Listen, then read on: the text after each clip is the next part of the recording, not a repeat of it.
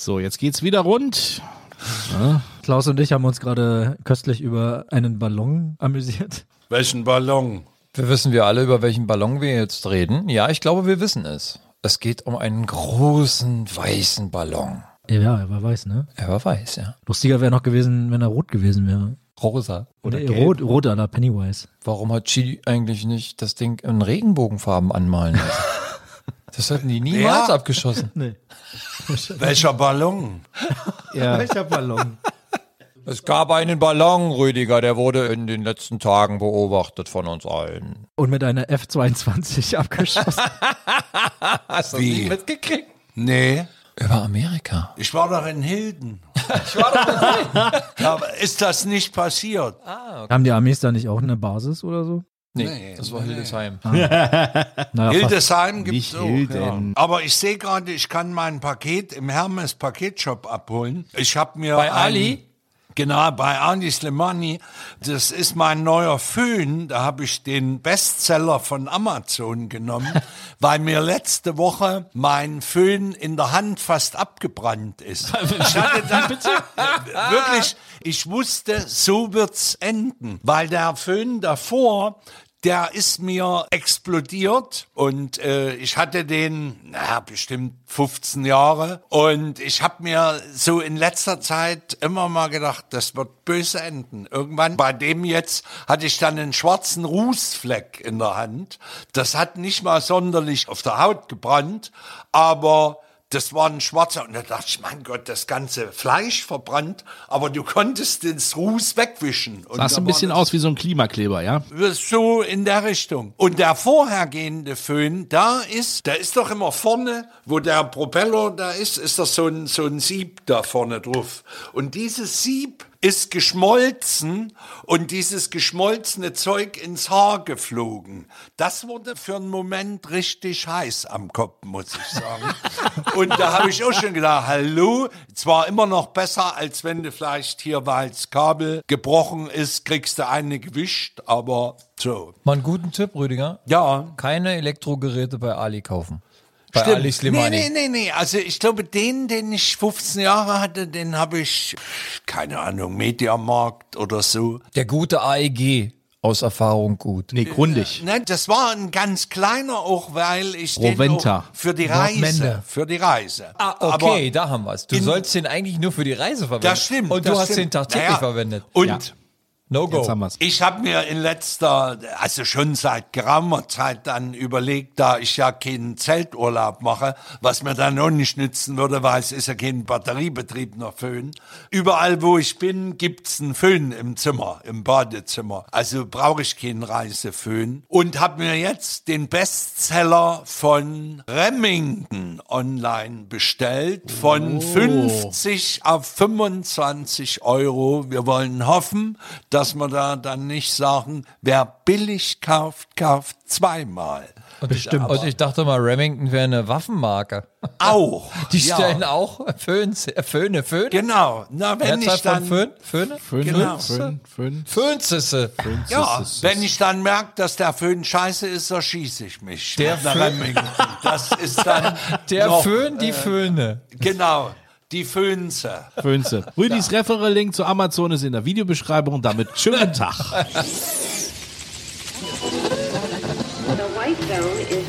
Hier, hier kommt Neues aus der Faultierfarm. Der Podcast. It's, it's time. Heute mit André, Ich wollte es einfach mal ausprobieren. Rüdiger, Da geht's um solche Schmakazien wie Schweinefilet-Medaillons mariniert. Danny. Der Podcast ist ja Hilfe zur Selbsthilfe. Stimmt. Und Klaus. Wenn man schon Nervenzellen zerstört, dann sollte man es dann wenigstens mit Anstand tun. So, und von diesem wunderbaren Föhn geht's jetzt in die wunderbare neue Folge. Einen wunderschönen guten Tag und herzlich willkommen nochmal. Wunderschönen guten Tag.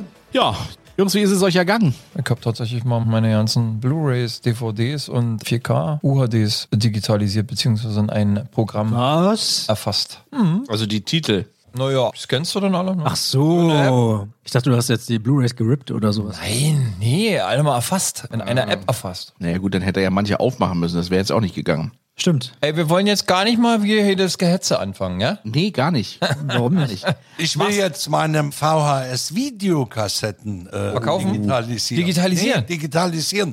Ich habe aus meinen Anfangs-Kinozeiten, Ja. da hat Chemnitz Fernsehen immer Beiträge gebracht, wenn wir hier mit Moritz bleibt treu zu Knocking on Heaven's Door auf der Bühne. Und da sind nur drei Minuten auf der Kassette. Und das will ich eben mal alles auf dem Stick haben dann, weil da Ja. gibt's bestimmt, naja, übelst viele und nicht, aber vielleicht 10 oder 15 so eine Dinger oder zum fünfjährigen Kinogeburtstag und so. Spielfilme auf Kassette sind's vielleicht drei oder vier, die ich mir mal noch sichern würde, weil ich weiß, dass es die nicht auf Blu-ray gibt. Oder auf DVD. Genau. Also drei oder vier Spielfilme hat er auf VHS und Videokassettenanzahl wahrscheinlich fünf.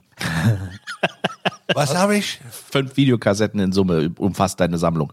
Ungefähr. Ja. ja, nee. Also jetzt noch, ja. Ich habe mal aussortiert. Ich habe den Film noch, wo ich mal mitgespielt habe, so eine Heimatsage. Wo hast du mitgespielt? Da hat einer kurz nach der Wende für Chemnitz, da gibt's eine Sage, es gibt in Schopau bei Chemnitz den Harrasfelsen. Und der heißt so, weil dort der Ritter Dietrich von Harras auf der Flucht vor dem Ritter Götz von Schlotheim äh, auf diesen Felsen zugeritten ist und 100 Meter weiter unten war der Fluss. Und weil von hinten der Feind kam, ist er mit seinem Pferd in den Fluss gesprungen. Und das ist die Sage. Und ich war der, Der. Götz von Schlotheim. Als das verfilmt wurde, im Auftrage des Fremdenverkehrsamtes Chemnitz. Und die Videokassette wurde tatsächlich bei Kaufhof verkauft. Und die habe ich noch. Und das ist dann nie auf DVD später gekommen. Und die muss ich mir natürlich mal digitalisieren. Und du bist auch richtig zu sehen in dem Film. Ja, ja, na klar bin ich zu sehen und ich musste auch reiten, was ich Ach nicht konnte. du meine Güte, und, ehrlich? Und äh, der Dietrich von Harras war ein Schauspieler, ein richtig guter Schauspieler vom Schauspielhaus, der heute am Schauspiel Stuttgart ist, Sebastian Kowski. Und weil der Regisseur mich kannte, und wahrscheinlich für die Gage hat's dann nicht weiter gereicht, weil der vom Schauspielhaus schon so viel Kohle gekriegt hat. Und ich sag, Rüdiger, würdest du den Gegenspieler machen? Ja. Und kannst du reiten? Nee. Nur das bringen wir dir dann bei. Und da war ich zu einer Reitstunde. Mehr Zeit war nicht. Und dann musste ich früh um fünf in den Schopauwiesen aus dem Gebüsch geprescht kommen, was vollkommen schief ging. Und äh, ich vom Pferd gefallen bin.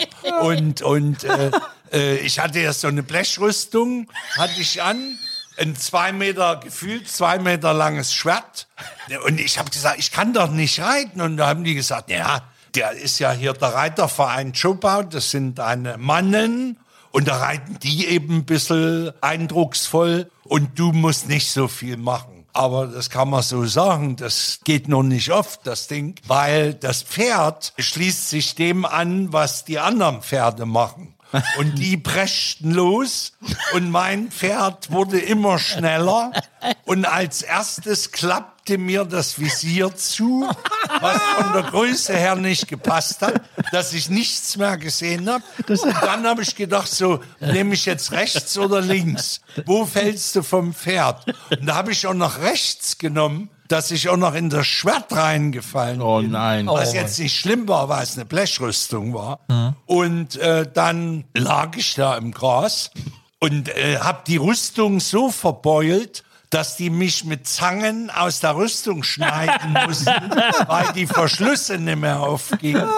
Und als ich dann rauskam und das Visier wieder aufgeklappt habe, sah ich nur, wie der Sanitäter mit, mit dem Köfferchen mit dem Roten Kreuz über die Chupa-Wiese gerannt kam. Ich kann euch das vielleicht irgendwann mal vorspielen, weil das als Making-of auf dieser Videokassette auch noch drauf ist. Also, ja. Ja. So, gut, jetzt hier äh, mal weg von der Spielerei. Genau. Jetzt zu unserem Thema der heutigen Folge. Ja, Thema der heutigen Folge haben wir uns vorgenommen, mal wieder über Film und über Kino zu sprechen. Ich habe mal runtergeladen Streaming und Kino, Doppelpunkt, die erfolgreichsten Filme und Serien 2022 und veröffentlicht wurde diese Hitliste, nenne ich sie mal, von der Tagesschau Online am 25.12.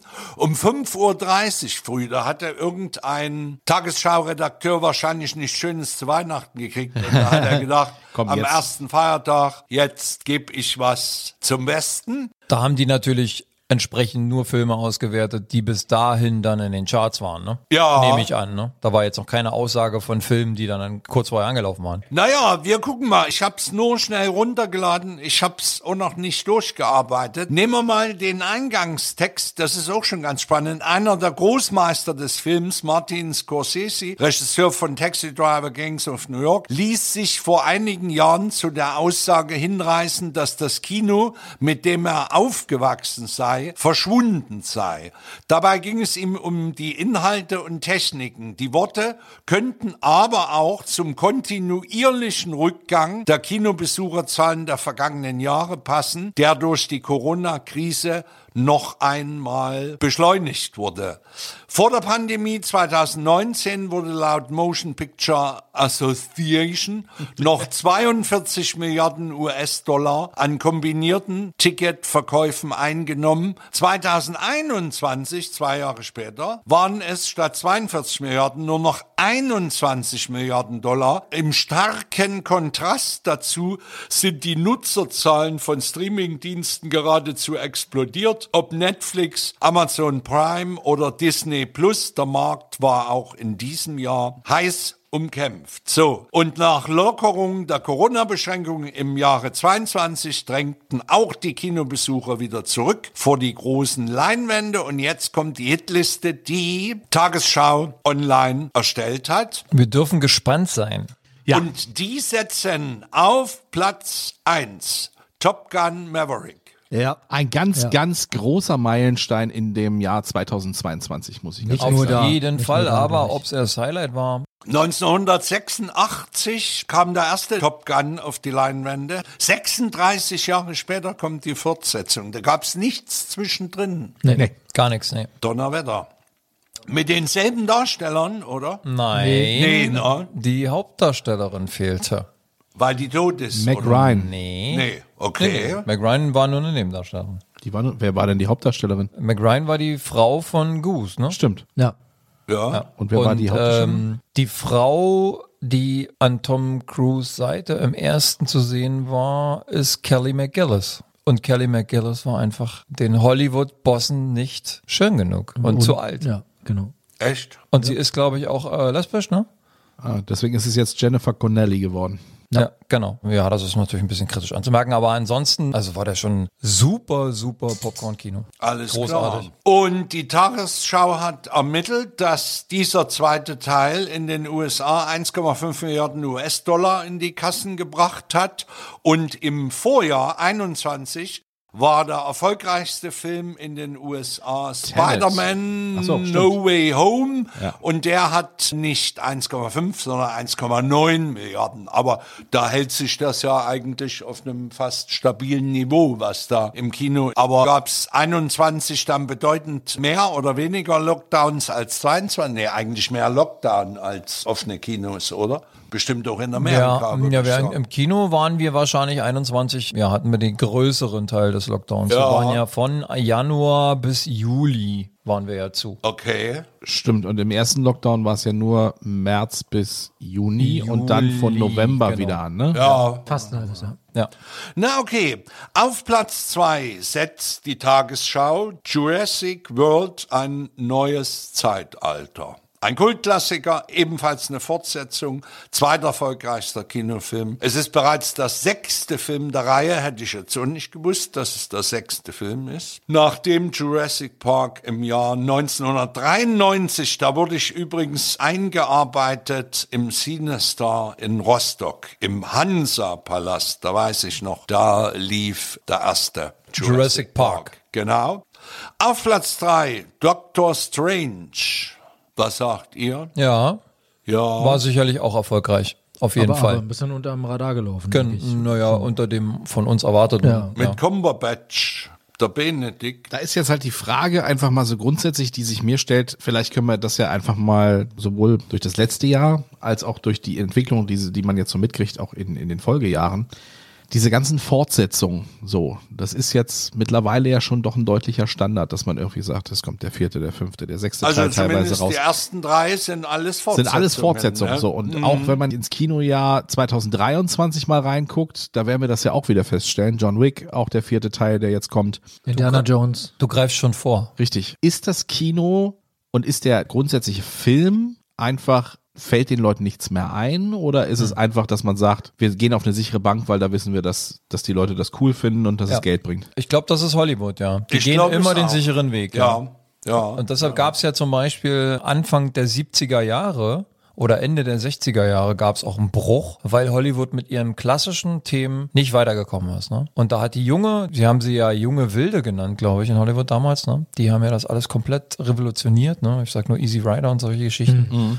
Und plötzlich haben die Studiobosse das aus, die haben die Welt nicht mehr verstanden. Weil die haben alle gedacht, wir verstehen den Film nicht mehr, wir verstehen die Leute nicht mehr und haben die dann einfach auch machen lassen. Ne?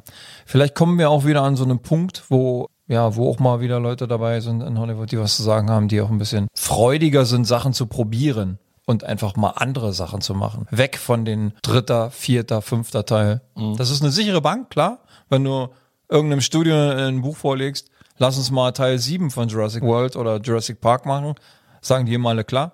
Oder Tom Cruise, Mission Impossible, da sind wir jetzt auch beim siebten, ne? Ja. Eins und zwei. Richtig? Unbestritten macht der Mann in seinem Alter da Sachen großartig. Ja? Also er macht ja seine Stunts auch selber und so weiter. Das sieht alles toll aus, aber es ist der siebte Teil. Ja. Schwierig, finde ich auch. Naja, und wenn es tatsächlich so ist, dass zumindest im Moment die Leute mit wirtschaftlicher Situation und so weiter, dann passiert da wahrscheinlich eins, dass man sagt, also da habe ich die anderen drei Teile schon gesehen, das hat mir gefallen, also gucke ich mir den an und gebe mein Geld jetzt nicht für, ich nenne es ganz einfach mal Experimente aus und äh, vielleicht gefällt mir das gar nicht. Ist es vielleicht auch einfach, Oder? das ist auch sowas, was ich die ganze Zeit jetzt schon überlege, auch seit mittlerweile mehreren Jahren, diese ganz großen Hollywood-Stars, die es früher gegeben hat, die es ja auch noch so in den Anfang 2000ern gegeben hat, die sind gefühlt einfach nicht mehr da. Oder Die heißen bloß anders. ist es einfach so, dass sie nur anders heißen? Oder ist halt einfach das, wenn du jetzt was Neues rausbringst, wo dann auch neue Schauspieler sind? Also mir fehlt so ein bisschen dieses, der neue Film mit. So, wenn ich irgendwo lese, der neue Film mit, dann ist es meistens eine Fortsetzung. The Rock zum Beispiel. Der macht zwar auch Fortsetzungen, klar, Ja? Aber er hat auch immer mal wieder neuen Stoff. Der spielt ja in allen möglichen Kram mit. Ja, aber wenn du jetzt zum Beispiel einfach mal Tom Cruise dir anguckst. Bestes Beispiel. So, Hollywood-Größe seit über 30 Jahren und wenn der was rausbringt, ist es eigentlich nichts mehr Neues, sondern der geht nur in irgendwelche Sequels noch rein. Also da ist dann Mission Impossible, da ist dann jetzt Top Gun, ist quasi kann man ja auch als zweiten Teil dann so bezeichnen, selbst wenn er als eigenständiger Film durchaus durchgehen würde. Aber ich glaube, Tom Cruise macht auch äh, Sachen abseits der Geschichten, so Barry Seal oder damals dieses Ice White Shut oder so. Ice White Shut war Oder speziell, da war er noch Und mit wann war das? Nicole Kidman äh, Ist verheiratet. aber auch schon eine 2000, Weile her. 2000er. Um die Schon eine 2000er. Weile her, ja. Deswegen, also ich glaube auch, dass in den 2000ern, so ich sag mal bis 2010, 2012 vielleicht, da war das halt noch so, dass man gesagt hat, okay, die großen Hollywood-Schauspieler bringen neue Filme. So, wenn du jetzt irgendwelche Sachen hörst, siehst, die wirklich neu sind, wo man wirklich sagt, okay, das ist jetzt was, was man noch nicht gesehen hat, dann sind da meistens Schauspieler dabei, wo du sagst, okay, ja, habe ich vielleicht schon mal aus einer Serie gesehen. Ja, wir haben, wenn du irgendwie große Erfolge hast, die jetzt nicht auf einem Sequel oder auf einer Folge, auf einer Reihe beruhen, dann sind es irgendwie bekannte Biografien, die verfilmt wurden, bekannte Bücher, die verfilmt wurden oder irgendwelche Autobiografien, würde ich sagen. Ja. Ja, also jetzt Oppenheimer ist ja eine geschichtliche Persönlichkeit, ne, historische Persönlichkeit, die verfilmt wird oder Whitney Houston zum Beispiel, das Biopic oder so, ne, der ja auch erfolgreich war. Jetzt. Aber an der Stelle würde ich mal die Frage stellen wollen, das fällt mir jetzt gerade ein, dass es sowohl, wenn ich mich erinnere, als ich im September letzten Jahres bei der Filmkunstmesse in Leipzig war, da spricht der Chef der AG Kino davon, Kino wird nicht mehr das sein, was es vor Corona war. Und das hat nicht nur der gesagt, da habe ich Interviews im Tagesspiegel, in der Zeit und sonst wo, nicht immer mit demselben Menschen, sondern mit Kinobetreibern und so weiter. Und immer wieder kommt im Grunde genommen die Aussage, Kino wird nicht mehr das sein, was es vor Corona mal war. Was denkt ihr, was ist denn damit gemeint mit dem Spruch? Ist das eben gemeint, dass nur noch solche Fortsetzungen funktionieren? Oder ist gemeint, dass bestimmte Leute, weil sie Angst haben, sich zu infizieren, nie wieder ins Kino gehen werden? Oder was meint man damit? Ich denke, es ist ein Konglomerat von vielen dieser Dinge. Ne? Es trifft ja alles irgendwie ein bisschen zu, was er jetzt gerade gesagt hat. Dass Menschen Angst hatten, die früher irgendwie immer oft ins Kino gegangen sind, weil sie nicht mehr die großen Menschen sehen wollen. Was ich zum Beispiel eine ganz tolle Geschichte fand während der Zeit, dass wir gemerkt haben, dass Kinoseele mit einem Platz frei dazwischen oder Kinofilme gucken mit einem Platz frei zwischen meinem Nachbarn eigentlich eine tolle Sache ist. Du, Kinos mit vielen Plätzen frei sind eine tolle Sache. Das hätte ich dir schon vor Jahren sagen können. Ich gehe immer am liebsten nachmittags, wenn wenig Ja, ja, ich meine nur, du hast Ja, ja, schon klar. auch, du hast ja schon auch das Bedürfnis, mit anderen Menschen Sachen zu Ja, sehen. Komödien, freilich. Nee, ich meine, grundsätzlich stimme ich dem zu. Ich würde sagen, es ist ein Konglomerat. Also es ist schon die Angst, die von früher noch da ist. Ne? Kann ich mich anstecken? Gerade ältere Gäste, die nicht wiederkommen. Also wir haben ja in der Met haben wir ja ganz dolle Verluste, die wir bis heute nicht aufgeholt haben, zum Beispiel. Ich denke, dass ein Punkt ist, dass sich natürlich die Kinolandschaft geändert hat durch die verschiedenen Sehgewohnheiten. Ein ganzer Teil ist komplett weg. Der kommt nie wieder. Die gucken nur noch zu Hause, weil sie es aus familiären Gründen nicht können oder immer schon nicht wollten und jetzt diese Chance auch nutzen und zu Hause bleiben. Also nie ein Fan von Kino waren, aber sie mussten immer ins Kino, weil sie es sehen wollten. Und jetzt ist es ja etabliert. Ich kann den Film nach zwei Wochen, drei Wochen bei den Großen schon gucken. Und ich denke, dass sich die Filmware auch verändert hat. Ganz schleichend. Das ist kein Bruch oder so, aber ich denke schon, man sieht zum Beispiel, der deutsche Film hat es unheimlich schwer. Arthouse-Ware hat es total schwer. Das wäre jetzt so meine nächste Frage gewesen, wenn wir jetzt einfach grundsätzlich dabei sind. Welcher Stellenwert hat aktuell der deutsche Film so in, im gesamten, in der gesamten Filmlandschaft? Ich habe so ein bisschen das Gefühl, dass sich dieser deutsche Film sehr, sehr stark mittlerweile verlagert und zwar auch in den Bereich der öffentlich-rechtlichen Medien, dass das wirklich ARD, ZDF, dass die wirklich wahnsinnig viel abgreifen, dass da auch wirklich tolle Produktionen bei entstehen, wenn man mal jetzt einfach dieses Kudam 36 zum Beispiel, gut, das ist eine Serie, ja, aber wenn man sich das einfach so anguckt, was da mittlerweile 56. 56, Kudam 56, äh, Curry 36, Kudam 56, Genau. so rum. Ne? Oder auch dieses Babylon Berlin. Das ist eben halt wahnsinnig populär und, und auch dadurch populär und nicht, nicht durchs Kino populär geworden. Früher ist es ja wirklich so, dass man gesagt hat, okay, so ein bisschen diese Fernsehfilme, diese deutschen, naja, okay, hat man immer mal so ein bisschen belächelt. Das ist so ein bisschen das Großmütterchen TV, ne? Wenn du dann am Wochenende abends irgendwie das Traumschiff über den Bildschirm flimmern siehst. Und jetzt heutzutage auch die Krimis und so weiter. Gut, Tatort war immer schon so ein klassisches Fernsehding. Aber ich glaube einfach, dass dieser deutsche Film auch einfach wahnsinnig an Stärke gewonnen hat außerhalb des Kinos. Ja, denn wenn wir noch kurz beim Kino bleiben, der deutsche Kinofilm, wenn wir da zurückblicken, ich meine, ich bin ja Freund des deutschen Films und gucke mir viel an, so viel wie ich kriegen kann. Was mir einfällt in zurückliegender Zeit wäre zum Beispiel in einem Land, das es nicht mehr gibt, dieser über die Modezeitschrift Sibylle oder im Westen nichts Neues, was ja erstens eine Netflix-Geschichte ja parallel dazu ist und zweitens alles Arthouse. Denn äh, sag mir mal jemand, wann war denn die letzte Komödie mit Till Schweiger oder von Till Schweiger? Wann war der letzte Schweighöfer-Film, der ansatzweise ordentlich Besucher gebracht hat? Da war gar nichts. Also Stellenwert des deutschen Mainstream-Films sehe ich im Moment bei nahe Null oder so. Ne? Aber im Westen nichts Neues ist immerhin für haufenweise Oscars nominiert, ne? Ja, ja, nur das ist zum Beispiel, weil wir darüber gerade vor ein paar Minuten gesprochen haben. Da habe ich gestern wieder da gesessen mit meiner Fernbedienung. Drücke ich nur auf Start bei Netflix oder nicht, weil ich den verpasst habe, weil ich unterwegs war, Silvester verreist und so weiter. Den spielt jetzt kein einziges Kino mehr. Eigentlich will ich den nicht auf einen kleinen. Der wird bestimmt zur Oscarsaison. Ja, ich glaube, der wird nochmal Und gestartet. ich kann dir sagen, ich habe ihn bei Netflix geguckt. Und ich denke, das ist kein Film, der in einer Kinoauswertung viel gemacht hätte. Weil das ist kein Mainstream-Film. das ist ja auch nicht lange gelaufen. Der ist sehr, sehr sperrig, der Film. Ich habe ihn schlecht verstanden auch, ne? Also an einigen Stellen. Also der deutsche Dialekt ist da auch. Äh, da spricht ja einer so ein bisschen Dialekt, ne? Das ist auch schwer zu verstehen, fand ich. Ich habe den abends gucken müssen, wollte ich ihn nicht so aufdrehen. Du hast ja dann auch extreme Action-Szenen, die dann auch laut sind, ne? Ja, aber Riga Straße kann man das. Kann man schon mal machen. Natürlich. Ah, ja. Nee, also ich finde, der ist sperrig und ich stimme dir dazu. Der deutsche Film hat es gerade richtig schwer. Auch der Mainstream, früher haben wir ja den Mainstream, hat das ja immer noch so ein bisschen kaschiert, ne? Die großen Produktionen, die funktioniert haben. Wir warten ja auf eine große jetzt, Anfang des Jahres. Manta Manta 2. Ne? Manta Manta 2, ja. Der große Nachfolgerfilm, auch schon Ewigkeiten her. Im Grunde genommen wird wahrscheinlich die Idee entstanden sein als Top Gun. Ich würde fast eine Wette drauf abgeben, dass der Schweiger genau das im Auge hatte. Würde ich sagen. einfach sagt, so jetzt auf der Welle einfach mal mitschwimmen. Wir Genau. machen jetzt auch einfach nochmal geiles deutsches Kino. Genau. Vielleicht hat er ja auch wirklich ein gutes Drehbuch bekommen. Das kann durchaus sein. Also, Aber dann frage ich mich, ich würde jetzt spontan sagen, das ist sechs Monate her, dass der im Frühstücksfernsehen saß und von Manta Manta 2 erzählt hat. Warum dauert das sechs Monate überhaupt, bis der dann... Wird vielleicht keine. Wahrscheinlich, weil die dann noch gedreht haben. Keine Geldgeber gefunden Ja, oder so das vielleicht kann auch, ne? natürlich sein, ja. keine Mantas. ja. Keine Manta. Keine Manta. Keine Ersatzteile für die Mantas. Das haben sie, glaube ich, auch mal gesagt. Ne? Vielleicht ist es auch so ein bisschen so ein Anteasern gewesen, dass das die festgestellt haben, dass es sinnvoll ist, das so frühzeitig zu machen schon, gerade bei dem Film dann und der Zielgruppe. Weil, machen wir uns nichts vor, bei vielen Leuten stößt der Film auf taube Ohren. Also die, Ja, können, die können damit nichts Nee. mehr anfangen, das Nee. ist nicht mehr zeitgemäß. Aber es gibt halt eine Zielgruppe, Absolut. für die ist das totale Unterhaltung. Ja. So wie New Kids, New Kids Turbo oder so. Ja.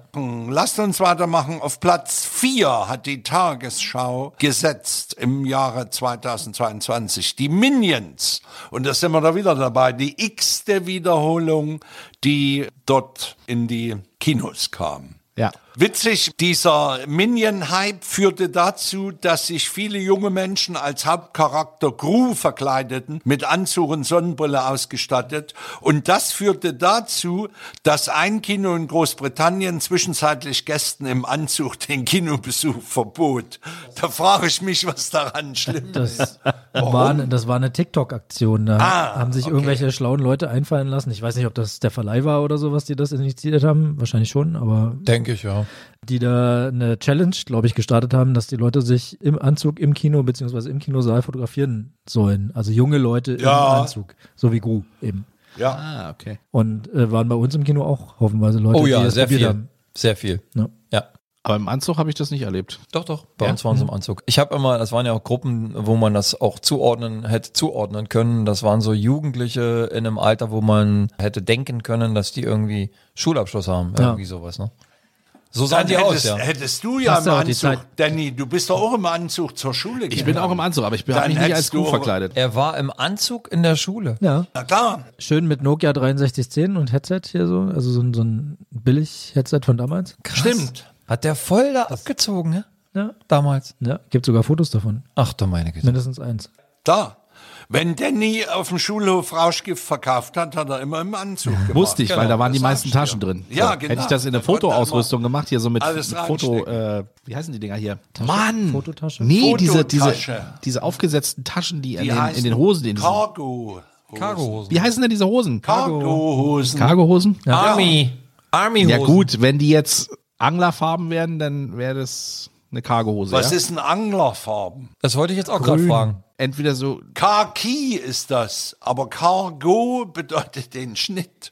Aber Angler, Schön, wie sie da alle dazwischen reden. Diese Anglerfarbe, das ist so ein bisschen Elfenbeinfarbe. Vielleicht sollte dich noch mal jemand unterbrechen. Ach, ja, stimmt. Das sind, wo es immer auf dem Markt noch beim Fidschi stand, gibt's immer die, die West, Rüdiger. die Anglerfarben. Ich muss dich ganz kurz nochmal erinnern. Ja? Wir sagen schon lange nicht mehr Fidschi. Müssen wir nicht. Platz 5, Schwarzer Panther. Marvel. Black Panther. Fortsetzung. Okay. Genau, Black Panther. Aber übrigens sehr sehenswert. Also kann ich Ja? nur best- ja, war sehr sehenswert. Wakanda Forever. Wakanda, Wakanda Forever. Forever. Der Hauptdarsteller des ersten Films, Chadwick Boseman, ist im August 2020 gestorben. Ja, leider verstorben. Tja, Platz 6, Batman.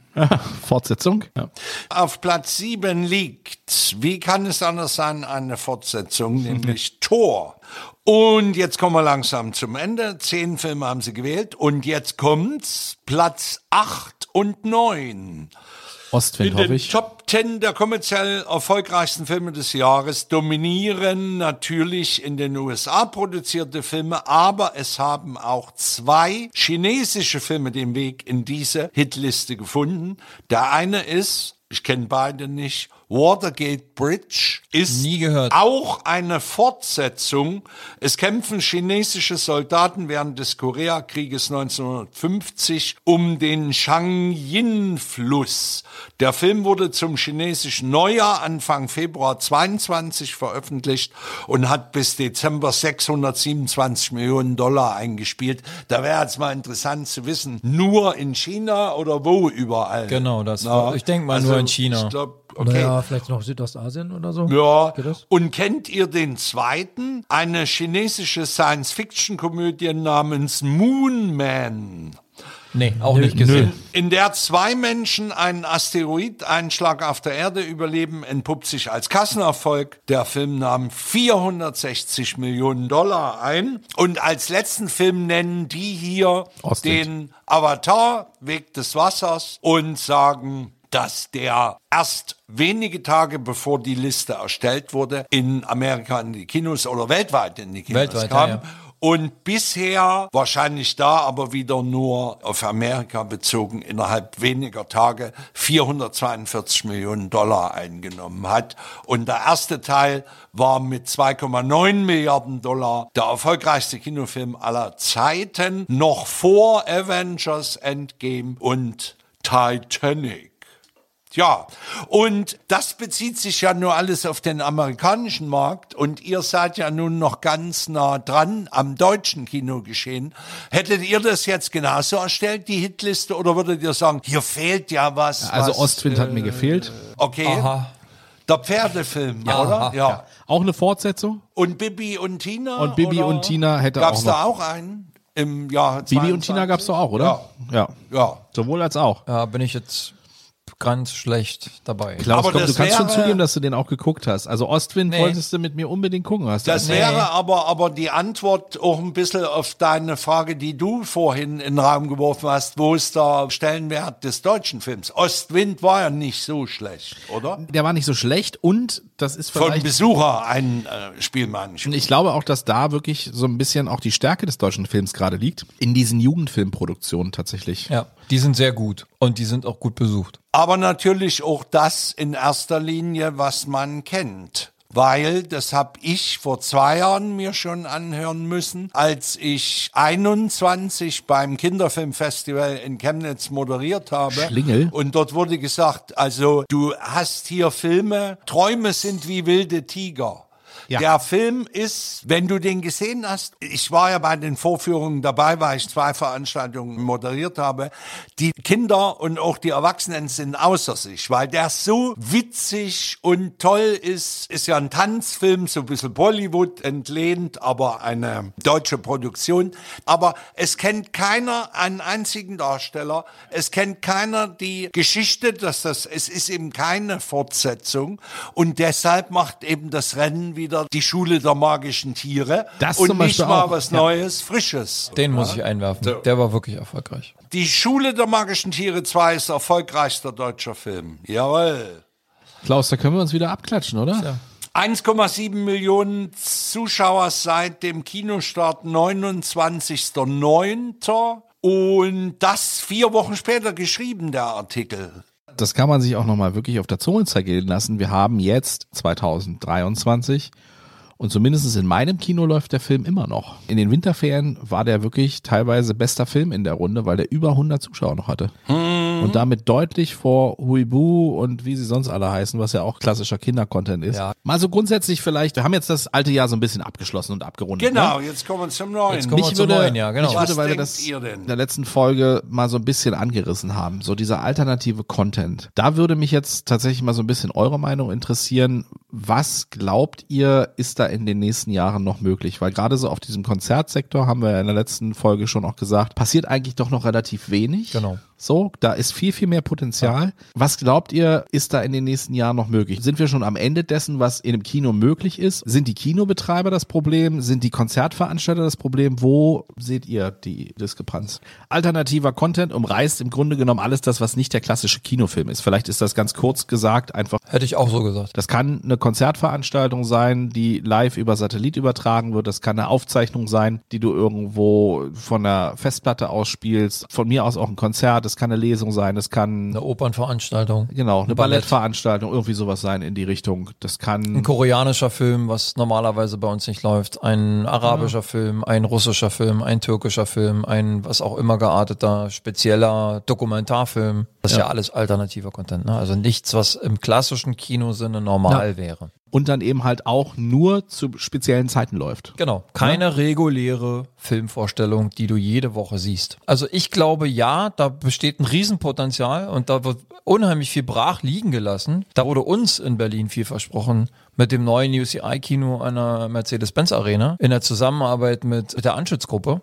Dass die viele Sachen auch live übertragen wollen. Da habe ich schon ein Glänzen in den Augen gehabt und habe gedacht, so, okay, wenn man keine Kinokarten mehr bekommt, dann kann man die. Keine, keine da kann- Konzertkarten mehr. Haben Sie es denn gemacht? Nee, gar nicht. Es ist nichts passiert, was das. Aber so lange vor Corona gab's ja das Kino gar nicht. Und wahrscheinlich würdest du da jetzt zur Antwort kriegen, na, in den letzten Jahren ging ja nicht viel. Da haben wir eigentlich seit der Lockdown, der letzte vorbei war, nur Kino gespielt. Die Frage so. ist halt einfach Also- grundsätzlich, wir haben ja mitbekommen, dass sowas funktioniert. Man sieht Ja. zum Silvesterkonzert, dass das durchaus funktioniert, dass die Leute auch am Silvesterabend bereit sind, ins Kino zu gehen, hochpreisige Ticketpreise zu bezahlen, dafür, dass sie in einem Kinosaal sitzen und sich Musik anhören oder einen Konzertfilm oder eine Konzert-Live-Übertragung angucken. Und ich sag mal, so ein Silvestertag ist ja wirklich so ein klassischer Tag. Da kann man hunderttausend andere Sachen machen, als ins Kino zu gehen. Also das ist jetzt für mich kein klassischer Kinotag.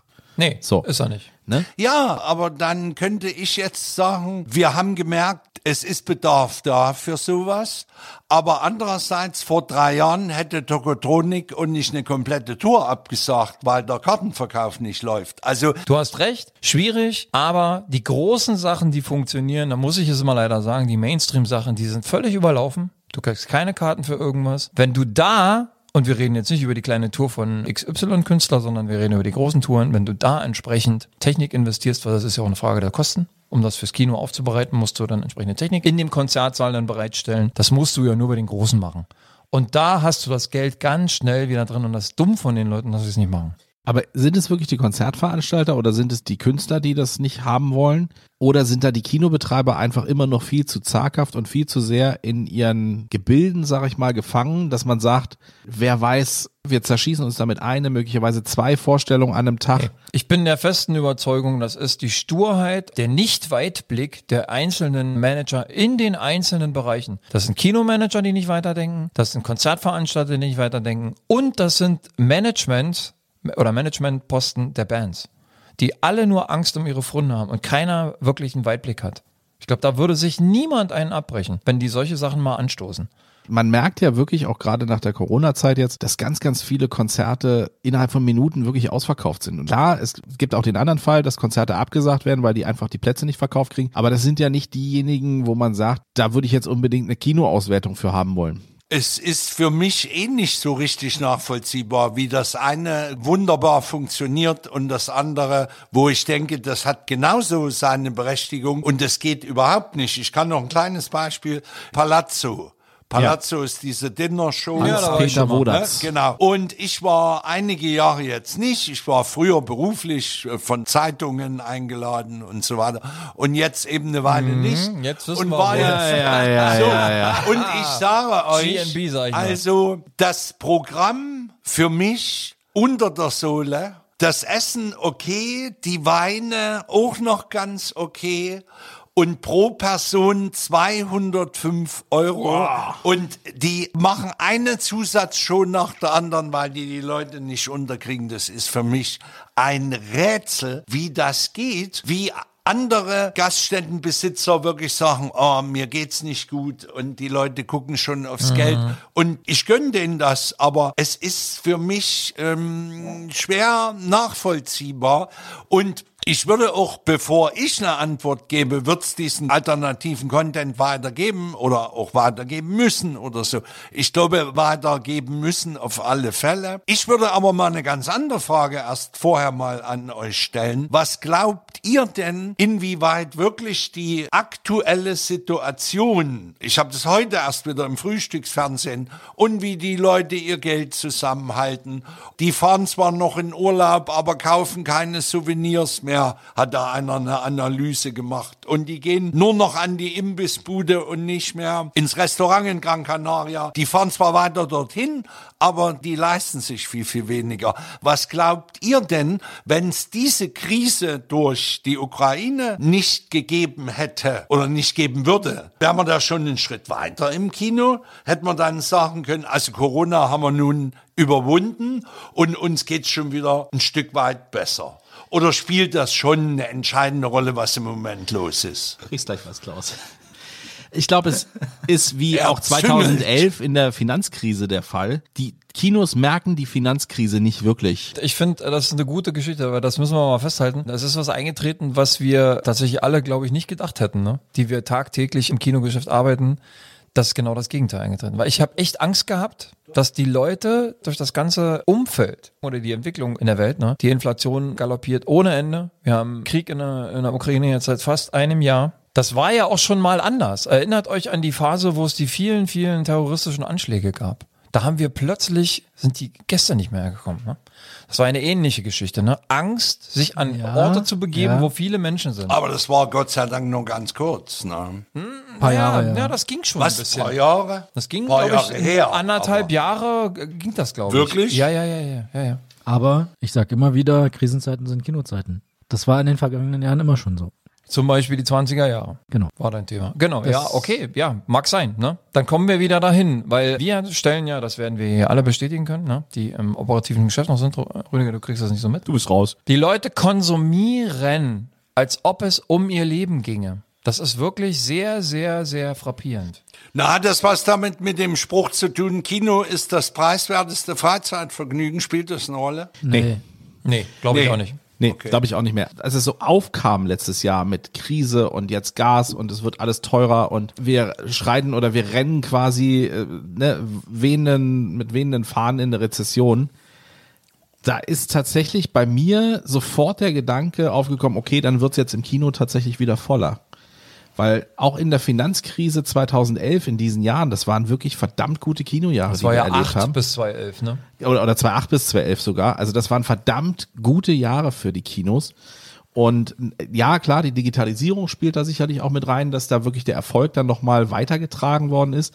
Aber genauso erleben wir es jetzt eigentlich immer noch. Wir kommen direkt aus einer Pandemie, die Leute holen wieder Luft und was machen sie als allererstes gefühlt? Sie rennen in die Kinos. Und holen sich Ablenkung von dem, Ja. von dem Wahnsinn, den wir tagtäglich im Leben erleben. Na ja, das ist nachvollziehbar. Wo, wobei das, glaube ich, auch klar. ein Nachholeffekt ist. Das ist sicherlich auch ein Nachholeffekt, aber spätestens an der Glaube Theke wirst du merken, das merkt Ja. man sicherlich bei euch, das merkt man bei mir und das merkt man sicherlich auch, wenn man einfach mal so ein bisschen über den Tellerrand drüber guckt und auch in anderen Ketten, mit denen man ja hin und wieder auch mal Kontakt hat, auch die bestätigen das ja, dass wirklich die Leute einfach, trotzdem sie gefühlt weniger Geld in der Tasche haben, weil alles teurer geworden ist, einfach sagen, wenn ich ins Kino gehe, dann lasse ich es einfach richtig krachen. Ja, und lassen Geld da. Ja. Auf jeden Fall. Da, ich glaube, da sind wir uns alle einig, ne? Ja, das Geld muss aber da sein. Die nehmen ja keinen Kredit auf, um ins Kino zu das, gehen. Das, ich glaube, was, ne? wir haben da, da ist das, was, Wenn die äh, Kreditkarte freigeschaltet ist, das, was du sagst, Ja. ne? Zwei Jahre Darben, wo, da hat ja keiner Geld ausgegeben. Wofür? Naja gut, aber so langsam ist ja nun der Lockdown eine Weile her. Also Und da irgendwann- kann man ja auch nicht ein paar Jahre und irgendwann ich haben hole sie- jetzt was nach. Oder Und irgendwann haben sie alle ihre, äh, ihre Wohnmobile gekauft so. Ja,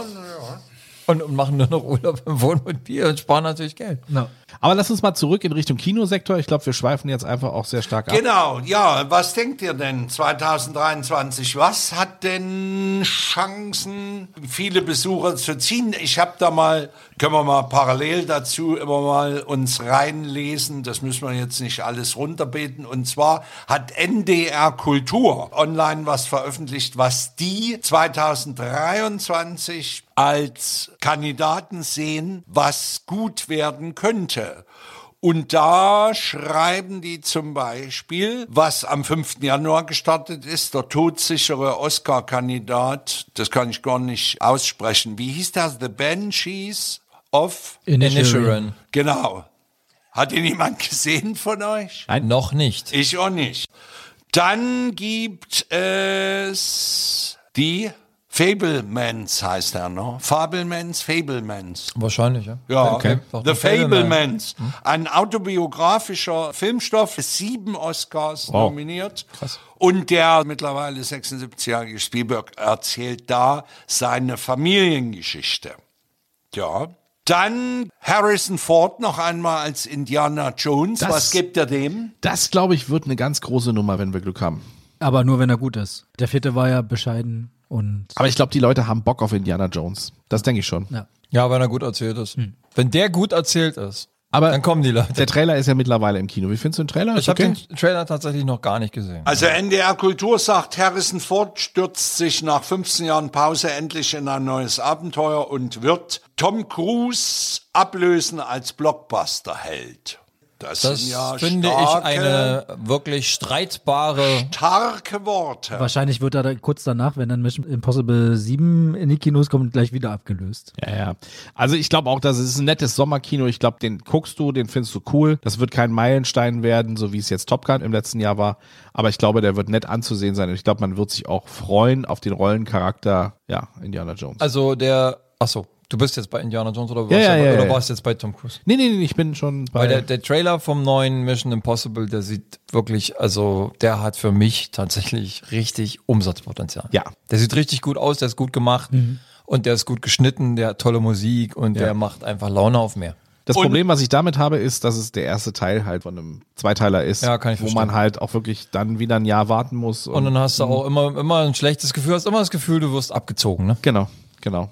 Dann kommt am 30. März, wir hatten es vorhin schon im Vorgespräch, Manta Manta, zweiter Teil, die deutsche Antwort auf Fast and Furious. Naja, gut. Auch, da, auch das ist eine. Sch- Du hast den Untertitel gerade verschwiegen von diesem äh, kurzen Absatz. Äh, ja? tiefer gelegte Story. Ja, ach so, ja, hätte ich vielleicht auch noch sagen sollen. Ja, Manta Manta, Bindestrich, zweiter Teil, Bindestrich, tiefer gelegte Stories. äh, Jawohl. das unterstreicht auf jeden Fall die Erwartung des Films, oder? Ja, ja, Vielleicht ja, sollten wir ja, unsere Episode so nennen. Ja, ja, genau. Da bin ich tatsächlich gespannt. Ja, Da bin ich auch gespannt. Diverse Teaser sind ja jetzt schon veröffentlicht von dem Film. Schwierig.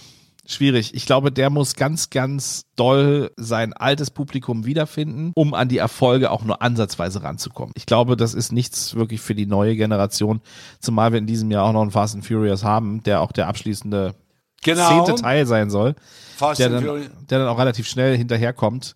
Also ich glaube, der wird es wahnsinnig schwierig haben. Auch gerade deutscher Film, auch wenn Til Schweiger von dem Film selbst sagt, dass es einer der besten Filme ist, äh, die es jemals auf der deutschen Kinoleinwand gegeben hat. Und ja, Da hat er die Latte sehr hochgelegt. ich bin gespannt. Also ich war nie Fan von den Manta Manta Filmen, weder von Manta der Film noch von Manta Manta. Nee. Und ich habe mir damals wirklich sehr, sehr, sehr breit auch alle Genres angeguckt, aber ich bin in den Film bin ich nicht reingegangen. Ach, ich fand den schon unterhaltsam damals. Na, an bestimmten Stellen kann ich auch lachen, aber ja, es ist schon auch hart. Also, Der hat so ein bisschen auch den Nerv der Zeit getroffen damals. Ne? Ja, na, für mich ist es so das Gegenstück von Go Trabigo dann Ja, auch. Und ja, bei ja. Go Trabigo gibt's auch Szenen, die unschlagbar, aber es ist auch fürchterlich manchmal. Fürchte, äh, genau, wird schwierig, ne? ja, vielleicht ja doch. Ja, Aber wir können gespannt sein und ihr auch. Geht Also gerne wir ins drücken, Kino. wir drücken ihm die Daumen, auf jeden Fall. ja, Ne? auf Wir jeden Fall einer der deutschen Filme in diesem Jahr, der zumindest das Potenzial hat, auch gut auf der breiten Masse zu laufen. Das denke ich auch. wir hoffen es. Dann kommen wir zu den Sommerblockbustern. Tom. Cruise, Mission Impossible Nummer Ganz, ganz, sieben. ja, ganz klares Top. Top Daumen Kino. nach oben, ja. Ja, das wird wieder mal eine Chance für uns, in ein IMAX-Kino zu gehen, Klaus. Auf jeden Fall. Da können wir auch gerade ganz kurz einmal einhaken, wenn wir Ja. da schon mal dran sind. Kinos gibt's ja mittlerweile nicht nur als Kinos, wo- dass man einfach reingeht, man guckt auf eine Leinwand, man hat 5.1, im besten Fall 7.1 oder wenn du ganz, ganz viel Glück hast, Dolby Atmos. Heutzutage ist Kino auch einfach noch ein Stückchen weiter erlebbar geworden, dadurch, dass du auch IMAX-Kinos hast, wo du wirklich richtig große, fette Leinwände hast. Du hast noch fetteren Sound, du hast eine Laserprojektion, Das andere Filmformat, das andere Bildformat und die wirklich fantastisch ausgerichteten, tontechnisch ausgestatteten Säle.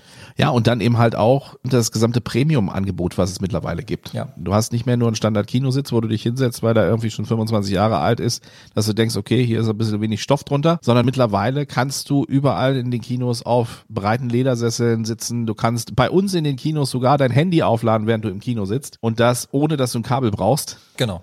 Und es gibt auch USB-Anschlüsse, wo man dann das Handy dann theoretisch. Gibt's auch. Klassisch, ne? Wenn die Mutti dann da irgendwie noch sagt, jetzt möchte ich aber auch mal mein Handy laden, das geht hier nicht. Ja. dann geht das tatsächlich auch, ja. Das ist also, geht mal in so ein Kino und auch der Aufpreis ist relativ erschwinglich für drei Euro on top. Denke ich auch, ja. Auch in den anderen Kinoketten ist es definitiv nicht so viel mehr, was man für so ein Upcharge-Kinoticket bezahlt, um dann wirklich auch einen tollen Sitzplatz zu haben. Ja, Genau, und dann sind wir schon im Herbst und da gibt's die Fortsetzung einer Saga, den habe ich auch nie gesehen, den ersten Teil. Wie heißt dieser Wüstenplanet? Dune. Dune Einer 2. meiner großen Favoriten in diesem Jahr. Da muss ich aber auch sagen, dass Dune ist wirklich ein Film, wo ich mich auf eine Fortsetzung freue, weil Ja. das war im letzten Jahr, im vorletzten Jahr war es. Vorletztes Jahr, leider. Vorletztes Jahr, ne? Sonst hätte ich nämlich bei der Auswertung hier schon Dune Ja, gesagt. das war definitiv ein Film, wo sich eine Fortsetzung auf jeden Fall lohnt. Und sag mal, der Hauptdarsteller, sehe ich das richtig? Timothy Das ist Chalamet. der aus Call Me By Your Name oder was? Und, Weißt du, wie heißt der Film? Call Me By Your Name. Und das gut. war doch wirklich ein Arthouse-Film, mit Ja. dem der richtig Ja. berühmt geworden Ja, ja. ist. Das ist dann schon erstaunlich, wenn das bei der Mainstream-Geschichte dann, oder ist ein Mainstream-Tune. Ja. Dune ist absoluter Mainstream. Absolut. Ja. Jetzt kommen wir wahrscheinlich wirklich mal ein bisschen in die Arthouse-Richtung. Sagt euch das was? Im Herbst startet Sarah Polleys Film Die Aussprache. Nö. Nicht unsere Aussprache ist gemeint, sondern die Frauen einer ländlichen Gemeinschaft den ganzen Film über diskutieren, ob sie bleiben und sich gegen die gewaltsamen Übergriffe der Männer wehren sollen oder gehen und eine eigene Gemeinschaft gründen. Eine herausfordernde Parabel über die Selbstbefreiung. Also klingt ja schon ein bisschen nach Arthouse. Dann gibt's einen Film, Greta Gerwig macht Barbie zu ihrer Filmheldin. Mit Ryan Gosling als Und Margot Ken. Robbie. Ja. Da Ja. bin ich mal gespannt, weil der Trailer sieht ja sehr Der trashig kommt im aus. Sommer, ne? Oder der Teaser, das ist ja kein Trailer, das ist ein Teaser. Augenzwinkern zeigt der Film Parallelen zu Kubricks 2001 Odyssee im Weltraum. Ich wollte es gerade sagen, Okay. so sieht der Teaser aus. Das ist wirklich, das ist richtig gut gemacht. Okay. Und Ridley Scott wird seinen jüngsten Film über Napoleon mit Joaquin Phoenix präsentieren. Oh, da bin ich gespannt. Ja. Und wieder Timothée Chalamet wird den jungen Willy Wonka. Wer hat Willy Wonka zuletzt gespielt? Johnny Depp. Ja. Richtig, in der Vorgeschichte zu Charlie und die Schokoladenfabrik. Das ist natürlich großartig. Ich habe auch noch mal ein bisschen geguckt, was noch so für Filme kommen, wenn wir das einfach mal komplettieren. Ja, bitte. Ja. John Wick 4. Auch ganz, ganz großes Hollywood-Popcorn-Kino, glaube ich. Also für eine bestimmte Art von, wie sagt man immer so schön, wie heißt das immer? Das gibt einen Fachbegriff dafür. Ach, jetzt fällt's mir nicht ein. Egal, mach mal weg. Ja. Dann natürlich Guardians of the Galaxy ist noch Oh, zu erwähnen. Der, auch der nicht dritte vergessen. Teil. Ich sehe erst mal was, was ich ja auch sehr schräg finde. Kennt von euch den Horrorregisseur Ari Esther? Midsommar hat er. Midsommar sagt mir Midsommar was. sagt mir was, Ja, ja. und der plant eine vierstündige Horrorkomödie. Oh Gott. Ui. Das wollen wir gar nicht weiter ausführen, denke ich mal. Und David Fincher, ein Ui. Neo, Neo-Noir-Thriller, The Killer mit Michael Fassbender. Oh, da freu das ich mich drauf. nicht schlecht. David Das Fincher, der hat, ja. ist ja lange her, dass er einen guten Film, oder dass der Filme gemacht hat, ne? Ja, und Martin, hast du das schon genannt, Danny? Martin Scorsese arbeitet erneut mit Leonardo DiCaprio und Robert De Niro zusammen für die Literaturverfilmung Killers of the Flower Moon. Nein, habe ich Kenn ich tatsächlich gar noch nicht. Das hört sich aber auch eher nach Arthouse an, oder? Ja, würde ich bald sagen. Ne? Asterix und Obelix im Reich der Mitte, da muss doch immer wieder kommen. Ähm, ja, siehst du, bei mir, das ist fortschreitende Demenz. Ja. Die Tribute von Panem. Ja, Am Tri- 16.11. Helft mir mal weiter. Sind das noch Bücher, die davor oder danach spielen? Der nennt sich The Ballad of Songbirds and Snakes. Neuer irgendwie? 16.11. Tribute von Panem. Ah, okay.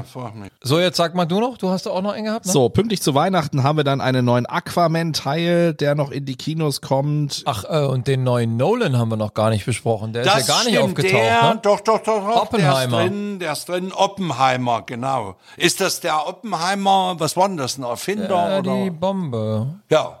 Maßgeblich die, die Atombombe Genau. für die Amerikaner an den Start gebracht Und hat. da spielt Robert Oppenheimer. Genau, Robert Oppenheimer und Cillian Murphy spielt die Hauptrolle. Ja, Für mich persönliches Highlight auf jeden Fall steht, steht ganz oben Barbie. Dune, Dune 2. Dune 2 wird der Kracher. ja. Und Guardians of the Galaxy, auf den freue ich mich auch sehr, Ja, sehr und doll. Guardians. Und Mission Impossible, na klar. Ja.